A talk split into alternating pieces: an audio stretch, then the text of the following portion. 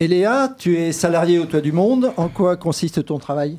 Je suis éducatrice dans le secteur famille. Mon poste est très polyvalent. Je travaille avec des enfants allophones qui viennent d'arriver en France. Le but, euh, c'est de pratiquer le français dans un contexte ludique où les enfants se sentent bien et en sécurité. Je donne aussi des cours de français à des adultes qui veulent apprendre à devenir autonomes euh, dans leur quotidien. Ce sont euh, des mises en situation de, la vie réelle. En ce moment, on travaille sur le thème de la santé. J'organise aussi les activités des vacances et les sorties de l'été qui profitent aux personnes qui ne peuvent pas partir en vacances. Et bien sûr, je travaille avec l'IME Pierre Garnier pour le projet Cuisine du Monde que nous venons présenter ce matin. Alors pour ce partenariat avec l'IME Pierre Garnier, Caroline est la référente d'un groupe.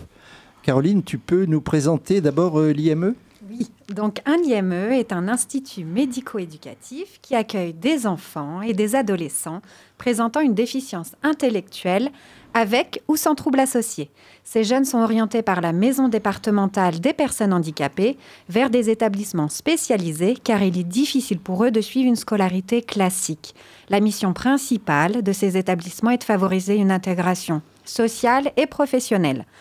Les jeunes bénéficient donc de temps scolaires, d'activités éducatives et sportives et des ateliers pré-professionnels comme les jeunes que j'ai pu emmener ce matin comme par exemple un restaurant d'application où vous pouvez venir manger le vendredi midi, un atelier espace vert et rénovation, de la blanchisserie, du conditionnement et évidemment ce beau projet avec le Toit du Monde.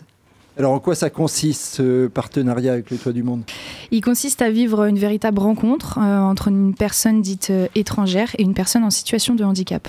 Donc autour de la cuisine du monde afin de sensibiliser à la richesse d'une tradition culinaire pour l'une et à la déficience intellectuelle pour l'autre. Certaines personnes euh, qui viennent cuisiner à l'IME sont agréablement surprises de voir comment on s'occupe des jeunes dans ces situations en France. On pourrait dire que ce sont deux mondes qui se rencontrent. Abel, Luna et Lauralie, vous participez à cet atelier cuisine. Quelles sont vos impressions?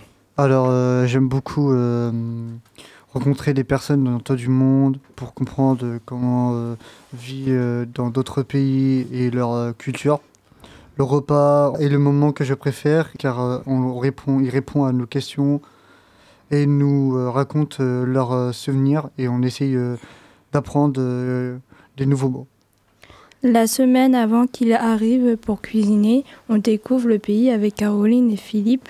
Comme ça, on a déjà une idée et des questions à poser. Les personnes du toit du monde sont toujours très gentilles et on est vite rassuré. On aime découvrir de nouveaux plats.